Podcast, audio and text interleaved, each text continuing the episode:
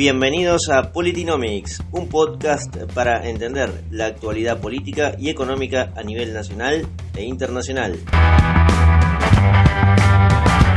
En Politinomics sabemos que la política y la economía son dos caras de la misma moneda, por eso elegimos atacar en la unión de estos dos conceptos una misma realidad.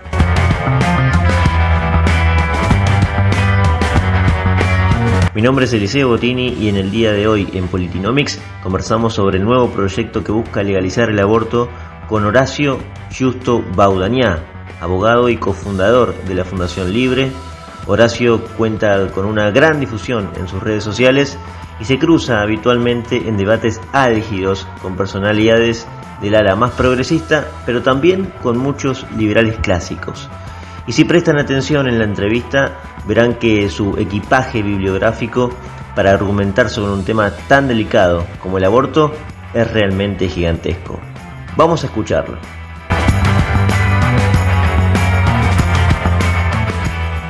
Horacio, Argentina debatió eh, el aborto en el Congreso en 2018. Fue negativo, el Senado le dijo que no eh, y evitó la legalización del mismo.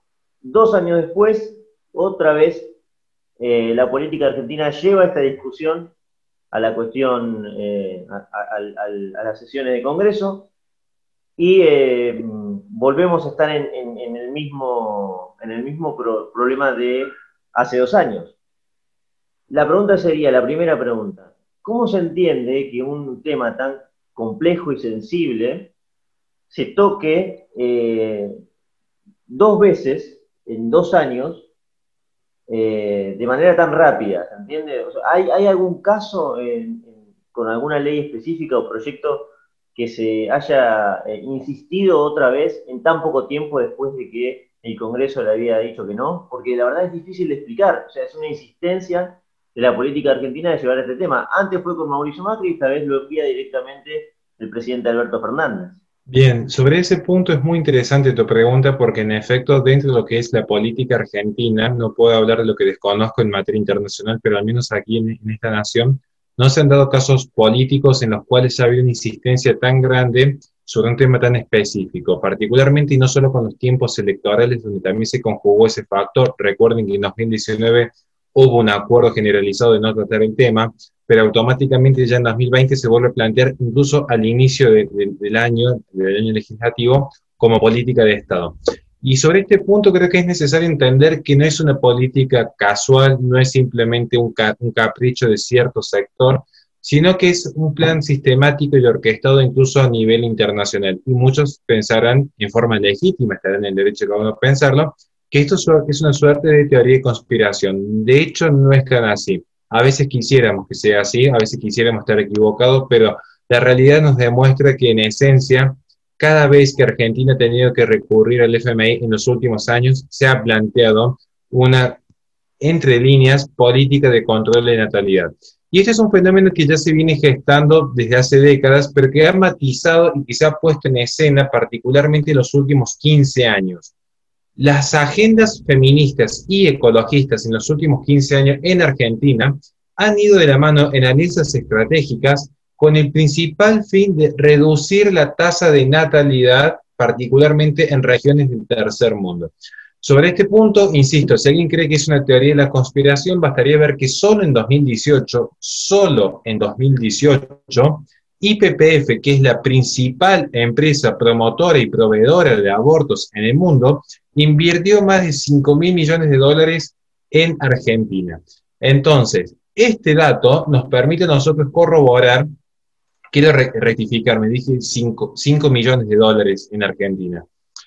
Este dato lo que nos permite justamente ratificar es que no hay por detrás de esto más que un vil negocio amparado en una ideología que empezó siendo eugenésica a comienzos del siglo XX de Margaret Sanger, pero que luego se ha trasladado en una suerte, en una suerte de utopía de la liberación, donde se han conjugado distintas ideologías. Desde una posmodernidad que ha atomizado al individuo y le ha hecho caer en esa idolatría de la liberación absoluta, y ahí es donde aparecen justamente ciertas empresas como IPPF a verse beneficiadas con este negocio, hasta ciertas corrientes, podríamos decir, post-marxistas que han encontrado alianzas con algunos espacios muy, entre comillas, liberales, donde la idea de mi cuerpo, mi decisión ha sido el eslogan perfecto para una suerte de emancipación y ruptura con todo orden establecido. Entonces, ¿cómo se entiende la insistencia? Se entiende de estos dos fenómenos. Por un lado, el fenómeno empresarial. El fenómeno que se entiende que por detrás de esto hay un negocio, vean si no, pues los registros financieros, no solamente de IPPF, sino de sus filiales. Recuerden, pues, que en 2018 Finoquier ya firma los primeros convenios de educación, porque es la forma en la que se legitima esta práctica, con Casa FUSA y Fundación Huésped. Fundación Huésped presidida por Pedro Kant, que ha sido uno de los principales asesores que ha tenido la nación en materia de salud y que fue una de las de manos derechas principales que tuvo Rubinstein, que avaló también luego y le dio la letra al IPOVEGI con impulso este proyecto en 2018. Ahora en 2020 vuelve a aparecer Pedro Kant a la cabeza del debate, mostrando claramente los vínculos corporativistas que hay entre Casa Fusa, Fundación Huésped, IPPF y la Nación Argentina. Por un lado está este fenómeno, un fenómeno que se ampara en cierta medida en la idea de el mercado como un Dios absoluto, sin límite moral alguno, sin ningún sentido de trascendencia más que la propia materia, que esto ya es rosa de la filosofía utilitarista y materialista propia de un modernismo tardío.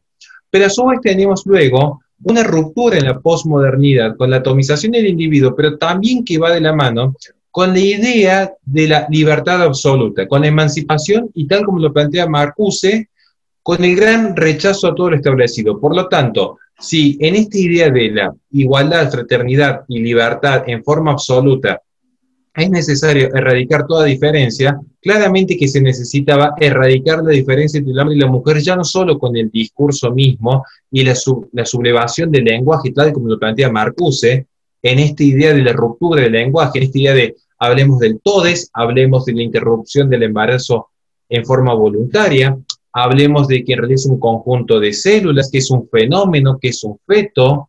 Esta es la ruptura del lenguaje que ya plantea Marcuse en, luego del mayo francés. Pero también tenemos este día de gran rechazo a lo establecido. Por lo tanto, hay un orden natural que marca una diferencia sustancial entre el hombre y la mujer. Entiéndase la maternidad, el don de la maternidad. Por eso, no solamente que en este presente proyecto de ley se ha erradicado por completo la idea de la paternidad, porque en ningún momento se habla de la prerrogativa que puede tener un hombre sobre su propio hijo, sino que por, que por detrás está esta idea de desarraiguemos la maternidad de la mujer. Y una idea propia de una posmodernidad donde el sentimiento es lo que genera la realidad. Todos recuerdan que en el postestructuralismo subyace esta idea de que el discurso es el que construye la realidad. Por lo tanto, y tal como lo plantea Marcuse, alterando el discurso se altera la identidad del hombre. Y por eso van a notar que no solamente ya no se habla de él, mi cuerpo, mi decisión, que es ciertamente una premisa más de corte liberal, sino que se llega a hablar incluso de la maternidad será deseada o no será. Entiéndase, un fenómeno objetivo como la maternidad pasa a depender exclusivamente del voluntarismo subjetivo de la persona, particularmente de la mujer. Entonces, estos dos elementos, el condimento materialista, pero a su vez el condimento filosófico de la posmodernidad, es lo que ha conformado el presente proyecto de ley. Entiendo. Ahora vos, Horacio, mencionabas eh, la financiación internacional para los países del tercer mundo, ¿no?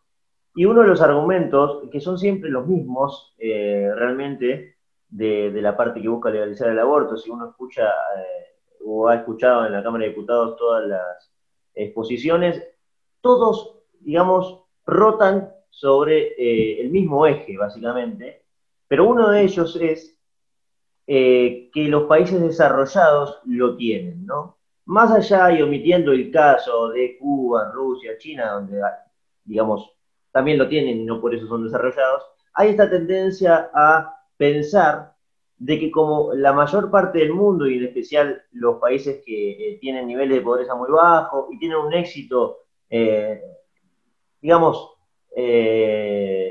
verificable a nivel económico, lo tienen. Por ende, nosotros tenemos que tenerlo. ¿Cómo, cómo, no sé si lo habrás escuchado vos, Horacio, vos asistís a muchos debates sobre este tema y demás, pero eh, siempre eh, aparece este argumento. ¿Por qué no vamos a hablar si todos lo están haciendo? Ahora, eh, hay una cuestión allí que es el tema de las semanas. El proyecto que envía Alberto Fernández propone que el aborto sea legalizado hasta la semana 14 de gestación. Ahora, eso no está definido en el mundo. ¿Cómo le juega en contra o a favor esto a las posiciones que defienden el aborto? Bien, vamos por parte porque preguntas tan complejas y, tan puntuales como la que has realizado necesitan por ahí una sistematización para que se pueda entender por parte del oyente, porque es muy interesante los dos temas que ha tocado. Yo creo que voy a dividir tu pregunta en dos partes porque es muy interesante y es una duda legítima que subyace incluso dentro del propio sector Provida, que a veces se ve apabullada con tanta información y no por ahí En primer lugar, yo empezaría a cuestionar esta idea de países de primer, segundo, tercer mundo. al menos tendríamos que reevaluar los, criterios con los cuales se clasifican, digamos, de, entrada, digamos. Porque a veces se ha planteado, esto ya es una discusión histórica, no lo vamos a tocar en este punto, pero a veces se ha planteado decir, miren, eh, eh, España está por ahí en una suerte de segundo, tercer mundo, Inglaterra en primer mundo, y yo cuando veo la historia, eh, España ingresa a América con la Biblia, con universidades y con hospitales, mientras Inglaterra ingresó a China con opio y con guerras. Entonces, los criterios suelen ser bastante discrecionales para, hacer las clasificaciones.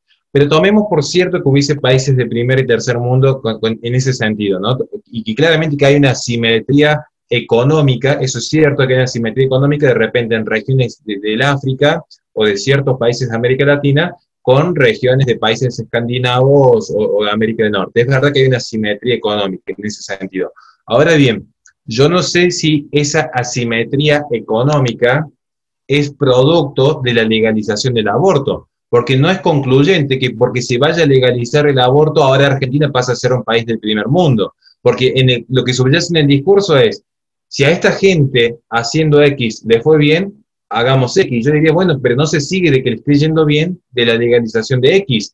Entonces, ya cuando yo escucho de repente algunos soberbios bastante altaneros que no se animan a debatir de frente, si no están escondidos en Twitter, como el caso de Fernando Iglesias, Lipovetsky, el propio Rubinstein, Pedro Kant, que no se animarían jamás a dar un debate como hombres de frente, yo lo que pienso es, esta gente no solamente que son ignorantes, porque literalmente son ignorantes porque ignoran las reglas básicas de la lógica, sino que además están convencidos en su ignorancia de que saben. Porque, insisto, no hay una sola regla lógica, lógica, ni siquiera quiero entrar en la cuestión económica, desde la lógica pura, que a mí me determine que si el sujeto X legaliza Y, por lo tanto va a obtener los beneficios Z. No se sigue de que se vaya a legalizar el aborto en Argentina, eso nos haga hacer un salto del primer mundo. Por lo tanto, argumentar de que la mayoría de los países del primer mundo ya lo han legalizado, me parece por lo menos falaz. Sumado a que supongamos que eventualmente fuese cierto, le concedamos el beneficio de la duda por un instante y digamos, bueno, ya que no pudimos eliminar la pobreza, eliminamos a los pobres. Tiene un poco el pensamiento de Margaret Sanger cuando funda en 1916 la primera clínica de control poblacional. Entonces, sigamos con esa regla eugenésica propia de Margaret Sanger eliminamos discapacitados, negros y latinos, tal como escribe en 1932 en un tratado para la paz, con las cuales justamente ratifica lo que era la American Planned Parenthood, que luego se crea la IPPF a instancia de la ONU con organizaciones de la India. Si le damos el beneficio de la duda, yo aún así me seguiría poniendo, porque yo diría, no porque haya un beneficio económico, quiere decir que algo sea moralmente válido, porque esta es la gran lógica del utilitarismo. El utilitarismo es la reducción de la materia misma, en decir, obtengamos los mayores placeres y beneficios en el sentir del género humano y disminuyamos el, sufrimiento a su máxima expresión. Básicamente el utilitarismo lo vamos a encontrar de pensadores que van de Peter Singer hasta muchísimos economistas de corte liberal, donde ponen en primer lugar la economía y la prosperidad material por sobre lo que es una moral deontológica, digamos. Lo curioso es que si uno ve a John Locke o Adam Smith, pusieron en primer lugar lo que es la economía, eh, pusieron en primer lugar lo que es la moral en función luego de la economía, digamos. Entonces, en primer lugar la, moral, lo que es justo, el cumplir la palabra, el respeto a la propiedad privada, lo cual no, voy a discutir como conservador, y luego aparecen los beneficios de este sistema. Pero cuidado con invertir los órdenes, que no siempre se sigue esa regla de que el orden de los factores no altera el producto. En este caso estamos hablando de filosofía donde claramente que sí, eh, sí importa, digamos. Entonces, con tal de tener beneficios económicos, aniquilar una vida inocente no es al menos mi premisa, no es mi premisa. Entonces, eso en primer lugar. Aclarar esa parte, pasamos ahora a la cuestión, el escándalo jurídico, donde supongamos que se legalizase el aborto. Supongámoslo por un instante. Pero a su vez, con cierto organismo político, lo más probable es que también se termine avalando el proyecto que creo que ya tiene, que también se aprobó el día de ayer, de los mil días. Pero lo descartemos por un instante porque no quiero entrar en, esa esquizofrenia política que, ha generado este gobierno. Legalizado el aborto, con el proyecto tal como está, con los plazos. Hago un paréntesis. El feminismo durante los últimos 20 años sistemáticamente dijo que el aborto tenía que ser libre, seguro y gratuito hasta la semana 12, porque a partir de la semana 12 comenzaba el desarrollo del sistema nervioso central. Y ellos amparaban en la ciencia, es decir, miren, según la ciencia, a partir de la semana 12 empieza el, sistema, el desarrollo del sistema nervioso central, por lo tanto empieza a sentir dolor y viendo que es una filosofía sensocentrista, propia del animalismo, si vamos al caso, porque el animalismo es sensocentrista, dicen el animal siente dolor, la vaca siente dolor, el caballo siente dolor, el perro siente dolor, por lo tanto hay que mitigar el daño y hay que respetarlo como seres sintientes. Bueno, bajo esa lógica sensocentrista, propia de un progresismo del siglo XXI, curiosamente de repente hay un quiebre, porque ahora es 14 días más 10 días, calculen cuándo se va desarrollando, cómo se empieza a multiplicar ya el sistema de desarrollo del sistema nervioso central, en el embrión, pero luego se hace una, un apartado en el cual se dice, si por alguna causal de salud o de haber sido víctima de abuso, ya no hay plazo definido, es decir, hasta el momento antes del. Se puede abortar hasta el momento del nacimiento si hay una cuestión de salud en concepto integral propio de la Organización Mundial de Salud, entiéndase que hay una situación de angustia, que hay una situación socioeconómica que no le permite sostenerse a la mujer, o si de repente plantea una declaración jurada de que ha sido abusada sexualmente que ni siquiera requiere una investigación judicial por cómo está hecha eh, el fallo pretoriano de FAL de la Corte. ¿Qué es lo que queda? ¿Saben lo que queda en este momento? Que si uno agarra el Código Civil, agarra la unidad jurídica del sistema argentino, la Constitución, esta, esta despenalización, hay cuatro momentos en los cuales inicia la vida del hombre. Según el Código Civil, si la concepción es natural, desde el momento de la fecundación. Pero si es una fecundación in vitro, que de hecho yo quiero aclarar que yo estoy totalmente en contra, todos saben mi postura como conservador en ese sentido, a mí no me van a correr con la doble moral, yo estoy totalmente en contra y no creo que el ser humano sea el método de experimentación, algún día vemos el debate en ese sentido. Con la fecundación in vitro en la implantación, ya tenemos dos momentos, fecundación, implantación. Pero luego tenemos que si el aborto es seguro, legal y gratuito, la vida empezaría a, corresponderse con todas las prerrogativas del sistema jurídico luego de 14 semanas y 10 días. Pero, si esa vida es fruto de una supuesta violación, o porque la madre está en una situación determinada de salud, de angustia, por ejemplo, en realidad la vida comenzaría luego del nacimiento. O sea, es un escándalo jurídico. Porque hay cuatro momentos bien diferenciados legalmente a partir de los cuales el sistema jurídico reconoce que hay un ser humano que se tiene que eh, defender sus derechos naturales, en mi criterio, positivos para algún otro secular, en donde decimos, bueno, a partir de este momento el Estado tiene que activar los mecanismos de defensa de la vida.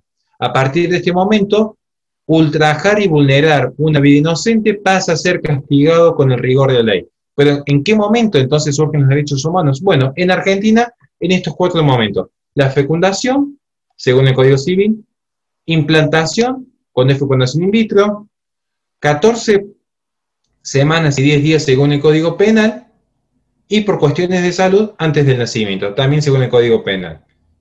Todo esto en contra justamente de la propia Constitución Nacional, que en el artículo 75, inciso 22, incorpora el Pacto de San José Costa Rica, artículo 4, que reconoce que hay vida desde la concepción en, en torno a los derechos humanos. O sea, un escándalo jurídico.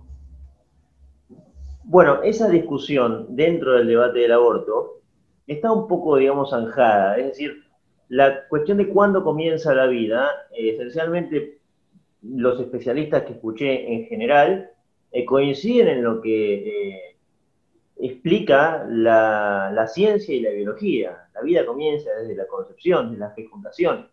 Ahora, a mí me gusta dividir los que defienden la legalización del aborto en dos grupos. Los que entienden este concepto, porque ya no se trata de si lo aceptan o no, si entienden realmente que la vida comienza de, la fecundación, y los que no. En este primer grupo aparece por lo menos el, principio lógico, Horacio, de que entiende que la vida comienza de la concepción y tienen que justificarte desde argumentos morales, jurídicos, lo que sea, por qué sería legal matar a una vida inocente. A partir de eso, es como dejar, bueno, explique, desarrolle a ver cuáles son sus argumentos que sostienen que matar a una vida inocente debería ser legal, ¿no?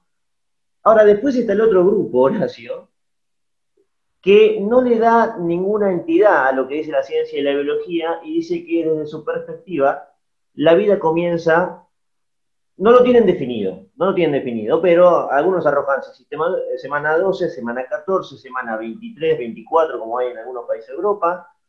Eh, ¿Cómo se hace para debatir esto que es un debate en definitiva con personas que ni siquiera aceptan eh, el principio lógico y de sentido común que la ciencia y la biología nos han dado? De hecho, bueno, el ministro de Salud de la Argentina eh, ha desconocido eso recientemente en un comentario, pero digo, yendo a la cuestión del debate, a esto que estamos, que vos haces habitualmente, Horacio, de meterte en el barro y, discutir con, con, feministas, con aborteros, etcétera. Eh, ¿Cómo se hace realmente? ¿Cómo se le explica a alguien que la percepción de esa persona de que la vida comienza cuando ella quiera no es así? Es, creo que es la pregunta más difícil que me han hecho en toda mi vida.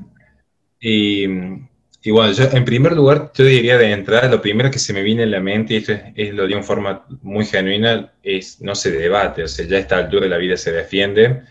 Y está claro, y esto lo hemos hablado cuando ha tocado, me ha tocado dar conferencias para, para, Venezuela, por ejemplo, ya cuando hay una asociación ilícita al frente del gobierno, ya no es una discusión ideológica, digamos. yo podría discutir con algún liberal cuestiones de cómo entender la sociedad o con un comunista de cómo se entiende la naturaleza del hombre, pero ya a esta altura, cuando esta gente misma, ante las mismas acciones, pensemos en un simple tweet, a alguien por ser de centro de derecha se lo cancela y a alguien por ser de centro de izquierda se lo aplaude ante las mismas declaraciones, ya se vuelve bastante totalitario el sistema y ya se, el, el, camino del diálogo es bastante complejo. ¿Por qué decimos esto? Porque el diálogo es justamente día de dual, de dos, y logos, que en, una traducción bastante rápida diría que es conocimiento, palabra, digamos. Entonces, este, este, este, esta dualidad del conocimiento en búsqueda de la unión se hace complicado con gente que no está dispuesta a escuchar.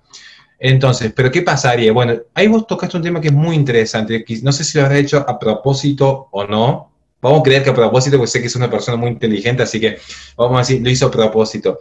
Pero vos tocaste un tema que es clave ahí en, ese, en ese comentario que me has hecho, porque lo que vos planteás es que hay dos formas de entender, dentro de lo que es el espacio pro legalización del aborto, hay como dos grandes posturas, lo que reconocen el conocimiento científico, pero luego se separan, y los que directamente lo niegan. Y de hecho, eso que vos tocó tan interesante es la eterna discusión respecto a la posmodernidad. Parece una tontería, pero es la eterna discusión de la posmodernidad, porque en la posmodernidad hay dos grandes corrientes de pensamiento. Los que dicen que la posmodernidad es la negación del modernismo y los que dicen que la posmodernidad es la profundización del modernismo. Y ahora vamos a aplicar este concepto tan abstracto de la posmodernidad en la discusión del aborto y van a ver qué, enriquecedor que puede ser. Porque vean ustedes el siguiente punto. Una de las premisas básicas del modernismo fue, por ejemplo, la positivización. Básicamente, a partir de la ciencia se establece todo un sistema de axiomas. Pero llega un momento en el cual dice, bueno, la verdad también pasa a ser cuantificable. Y si la verdad es cuantificable, se sacraliza en forma secular, por ejemplo, la democracia, donde dice, bueno, se cuantifica las voluntades y si se acuerda tantas voluntades, esto será lo cierto. Y aquí empiezan las dicotomías, porque hay un momento en el que la ciencia va a decir, cuidado, Porque desde la concepción está demostrado que hay una vida nueva, hay una nueva estructura genética que empieza todo un desarrollo y tiene los, tres elementos que definen lo que es una vida en términos aristotélicos. Entiéndase la autonomía, la multiplicación autónoma, el principio del ánimo, que es la movilidad propia. No voy a entender esa cuestión que, es bastante compleja ahora, pero si quieren la tengo ya escrita en un ensayo. Pero luego tenemos que, a su vez, de, otra de las premisas del modernismo fue la eterna revolución de la liberación. Piensen en la revolución francesa, pero piensen también en las revoluciones bolcheviques, que de hecho son un proyecto de ilustración. Pasa que hay muchos que no están dispuestos a dar esta discusión, digamos, pero si uno piensa en la revolución del socialismo, también son un proyecto de, la ilustración. En esta idea que para algunos será propia de Rousseau, otros dirán que no, es, es abierto debate, pero esta idea de el hombre emancipado, el hombre libre, el hombre autónomo, porque esta idea de la autonomía ya es propia del modernismo, esta idea del non-servian, este quiebre con la jerarquía, la autoridad y el orden natural, y acá donde vamos a ver de repente que surge lo que estábamos hablando recién en torno al, al aborto, porque están los que dicen, la ciencia reconoce esto, pero esto me pasó, por ejemplo, con un filósofo objetivista, para algunos lo van a conocer como randianos o, liberales, digamos, hace unos meses atrás, incluso me pasó hace poco con una corriente liberal progresista como Carrino, que también está subido el debate, donde ellos sí, hay vida, pero lo que importa es la libertad. Mi cuerpo, mi decisión. Esa es la premisa de ellos. Es decir, el embrión actúa como un parásito. Bueno, bueno, vamos a empezar a responder por partes. A este punto lo trata muy bien Judith Thompson, eh, allá por los 70, que es una filósofa liberal en Estados Unidos a favor del aborto. Quedan los tres ejemplos típicos y entonces le respondemos uno por uno. En primer lugar, plantea la idea de por qué, por qué sería un parásito, por qué habría que cuidar una vida y plantea el caso de un hombre, de una mujer, pongamos el ejemplo que decimos, vamos a ser inclusivos, que ha sellado su casa. Entonces ella dice, si una persona selló su casa y de repente entra volando una semillita de persona y se incrusta en el jardín, ¿por qué habría que hacerse cargo de esa vida? Toma el ejemplo básico y burdo de aquella pareja que se cuidó, tomó pastillas anticonceptivas o profilácticos y de repente quedó embarazada. Bueno, ¿cómo se responde a esto para dar un debate serio? Lógica. No hace falta ser un gran erudito. Obviamente que sirve estar informado sobre las fuentes que financian esto y filosofía, pero con lógica. ¿Por qué? Porque seguramente alguien de los que nos está escuchando algunas vez en su vida jugó a la lotería o fue al casino. Las chances de ganar son muy bajas. Las chances de que yo vaya a jugar a la lotería y gane, supongamos, son una en un millón. ¿Y por qué juego si sé que tengo una en un millón de ganar? Porque estoy convencido de que quizás puedo llegar a ganar. Aunque sea una en un millón, pero existe la posibilidad de que gane. Porque estoy convencido de que existe la posibilidad de que gane es que yo me arriesgo. Ahora, si uno mínimamente, digo, si uno tiene edad para tener sexo, medianamente tiene que edad como para leer, sabe que no hay método anticonceptivo 100% seguro. Porque por lógica, si fuera 100% seguro, no habría fallado. Y si falló, es porque hubo algo que el sistema daba la posibilidad de que se genere un embarazo. Entonces, si la persona consciente la acción, como la persona que sale a manejar, consciente de la posibilidad de que pueda tener un accidente, pero aún así asume los riesgos, se asumen los riesgos en forma íntegra. Salvo que estemos hablando de una actividad delincuencial en la cual la persona, la gente, no desea asumir las consecuencias. Pero si estamos hablando de personas racionales y maduras, las consecuencias están, por lo tanto, no es excusa, porque si la casa hubiese estado 100% sellada, no hubiese ingresado la, la personita, la semillita de persona. Y si ingresó es porque no estaba 100% sellada. Entonces, o aprende a sellar 100% bien la casa y por lo tanto sería un debate vacuo, porque ya no podría ingresar la persona, o asume las consecuencias de no saber sellar una casa. Una de dos. Luego viene el segundo ejemplo, que era Thompson, una filósofa liberal, insisto en ese sentido, o al menos liberal, sí, para que no se ofenda luego la audiencia, que, se confunden los términos. Yo no lo confundo, pero no sé si le han dispuesto a dar la discusión a última instancia. El segundo ejemplo es la persona expansiva, una mujer atrapada en una habitación y el niño empieza a crecer en forma exponencial y si no lo mata a tiempo, morirá aplastada. El clásico, eh, aborto terapéutico, decir, mira, si por una cuestión de salud necesitábamos básicamente eliminar el niño por nacer. Es un tema muy complejo, porque si somos honestos nosotros mismos, hay dos vidas con igual valor. No es que hay una vida que vale más que la otra. Hay dos vidas con igual valor. Yo, y si lo dice alguien que trabaja todos los días de su vida con mujeres que han abortado, con mujeres que han salido de la prostitución, con mujeres que han salido de la droga. O sea, a mí lo que es la miseria de la humanidad no me la venía a contar nadie. Entonces, no es que hay vidas que valen más que otras. Cada vida que se pierde es una tragedia. O al menos es mi humilde concepción y voy a morir con esta postura. Lo que sucede es que este debate es un debate filosófico. Entonces, entre dos posturas sí importa la intención. Y la intención, como toda actividad propia del aborto, es que interviene un tercero. Esta es la característica propia de la actividad.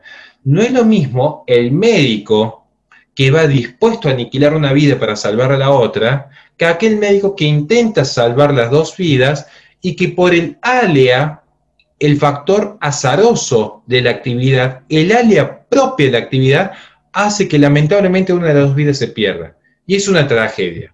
Y es una tragedia que le aparece no solamente quien sobrevive, sino también la familia y los allegados.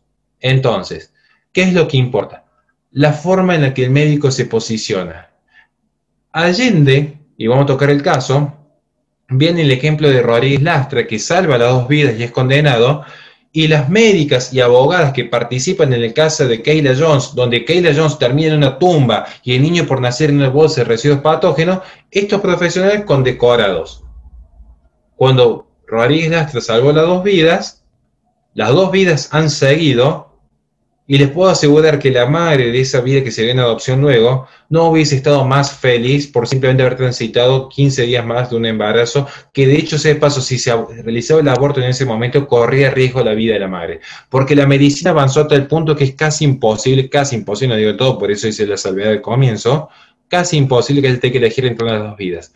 Y luego nos queda el tercer caso, que es el más escabroso, el más complicado, donde se plantea, según Thompson, esta idea del violinista famoso que está en coma, entonces se secuestra una persona, lo secuestran a usted para que la abastezca de sangre nueve meses y luego lo dejan ir en libertad. Bastante reduccionista el ejemplo, para tomar el ejemplo de cuando se genera un aborto en caso de abuso sexual.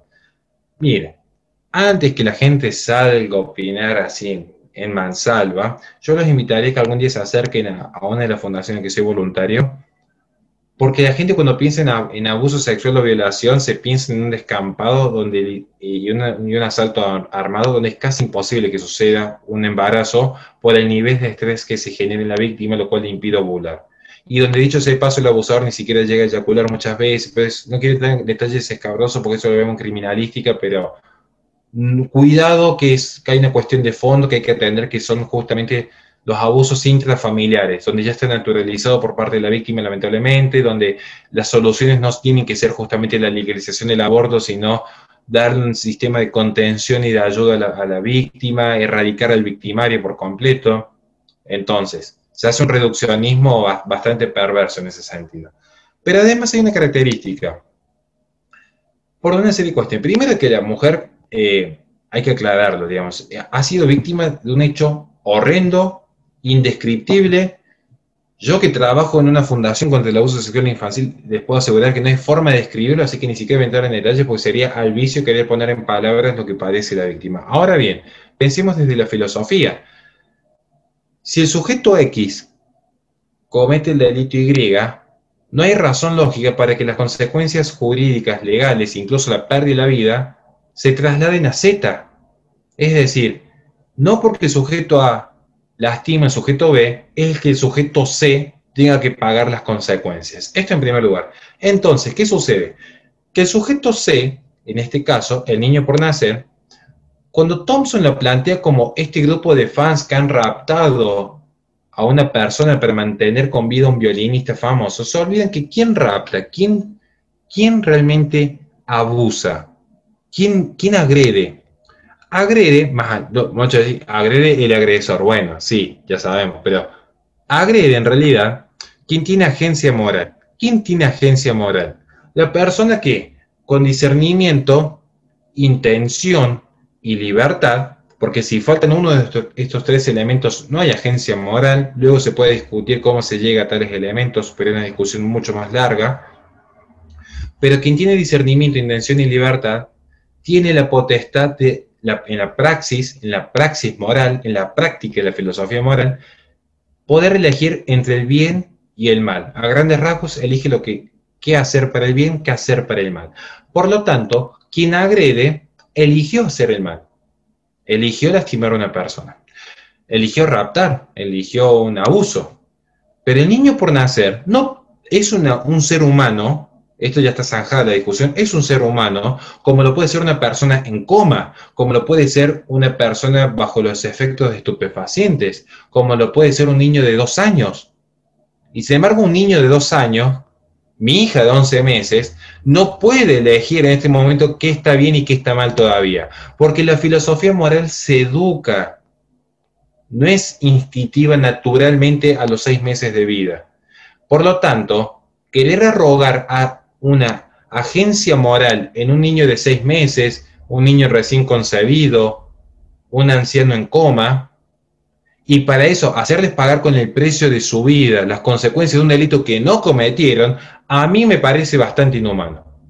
Entonces, esto sería como una pequeña introducción para entrar al debate, porque son como los tres grandes argumentos en torno a los cuales gira la legalización del aborto. Luego podemos hablar de cuestiones pormenores respecto a lo que es la geopolítica y el control demográfico, y si quieren nos podemos hacer un día con todo gusto, pues tenemos que hablar desde lo que fue Margaret Sanger y la político-genésica, hasta cómo Paul Enrich en el 60 toma las teorías malthusianas y las transforma en teorías ecológicas, y allí se ve justamente el vínculo entre el feminismo y el ecologismo a instancia de la ONU, que en la conferencia de Bucarest, México y el Cairo, plantearon justamente una reducción de la densidad demográfica por distintas vías políticas y culturales.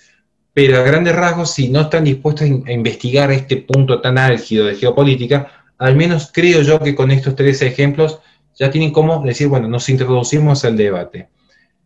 Esa es la cuestión. Pero luego está muy bien la segunda parte, yo creo que con eso más estaría eh, para responder tu pregunta, es qué sucede con la gente que directamente niega por completo todo. Porque esta respuesta es para gente racional que dice, miren, yo pongo la libertad por sobre la vida y uno dice, bueno, yo me planteo en esta posición, pero luego hay gente que literalmente niega todo. Bueno, en ese caso, le soy sincero, al que sea cristiano que rece por esa alma y al que sea un poco más beligerante, sepan que la vida hay momentos en los que no se, no no se debate, se defiende. Entonces ya, ya en ese punto, en esa instancia, a mí me ha pasado. Ya en esa instancia no queda más que exponer, decir, bueno, gente, miren, hay dos caminos, el camino de la civilización o el camino de la barbarie. El camino de la gente de bien, sin miedo, y el camino de la gente de mal. Es decir, no, porque es relativismo. Bueno, si son relativistas, el, problema epistemológico lo tienen ellos. Porque cuando a mí me dicen, no, porque en realidad todo es relativo, no, digo, acá lo que estás absolutizando es la idea de la democracia, estás sacralizando, creando una religión secular con utopías que emanan propio de un racionalismo abstracto del modernismo. Entonces, no hay razón por la cual yo tendría que silenciar mi fe católica para dar lugar a la fe democrática. Entonces, estamos en la misma lógica. La diferencia es que yo asumo mi, dogma. Pero los que son relativistas dicen, no, no, porque acá lo que importa es el consenso. y eso no es un dogma, que el consenso es que va a otorgar la verdad última. Entonces, sepan detectar que todos poseen dogmas. Pero si uno está seguro del propio, y en última instancia, voy a ser sincero, en última instancia, no hace más de 200 años atrás, vea lo que fueron los cristeros, y a veces hay cuestiones que trascienden el debate público. Cada uno sabrá luego cómo interpretarla. La, última, para cerrar. ¿Qué expectativa tenés de lo que va a pasar en el Senado eh, luego de que se haya aprobado en diputados la, media sanción al proyecto? Lo sé por, por, gente, no puedo dar la fuente porque todos saben que yo me dedico al periodismo, en la radio, entonces tengo que cuidar mucho la, la fuente en ese sentido, pero lo sé por, por, primera mano, por, por, asesores, que ya anoche en los pasillos tribunales había negociaciones entre senadores y hubo un par de llamados telefónicos de, de, gobernadores que de lo supuesto en un principio haber como cinco o seis votos arriba celeste por sobre lo pro vida, de repente hay que ya se han demostrado indecisos, lo cual quiere decir que están cotizando en obra pública su, voto, o también obviamente que, que, las coimas internas. Hay un par de celestes que aparentemente se habrían dado vuelta, hay que ver qué se les ofreció a cambio, estamos investigando eso. Y anoche había justamente en estas negociaciones dos diputados celestes que, que justamente mostraron, de hecho uno lo puede ver ahora en el tweet que, que subió recientemente Agustín Laje, donde el gran descontento hacia el espacio celeste que no se ha movilizado en las calles como se esperaba, no hubo aquellas manifestaciones masivas que de repente podrían haber ayudado a torcer algunas voluntades, y esto ha generado que se vaya allanando el camino hacia la legalización. ¿Qué creo yo que va a pasar en Senado? Y no, no, quiero ser pesimista, entonces lo a decir para quedar bien con todos, ahí, me sale lo medio tibio, digamos, es si, el espacio pro vida no reacciona a tiempo, si el espacio pro vida no reacciona a tiempo, se va a legalizar finalmente. Pero no está muerto quien pelea. Entonces, eh, ¿hay posibilidades de dar vuelta a esto? Totalmente. Pero se tiene que sentir un, rechazo hacia la casta política generalizada. Y más que presionar a los senadores, y, en esto es una lectura política propia, la mayor presión tiene que ir de los votantes hacia los propios gobernadores. Esto lo insisto, o sea, si, si el cambio se va a dar justamente un verdadero sistema federal donde cada provincia haga sentir hacia, su propia casta política el precio que pagaría en el año que viene. Y recién ahí habría como una especie de, esperanza certera de que se puede revertir eh, esta tendencia. Horacio, muchas gracias, en serio, por esta conversación. ¿eh?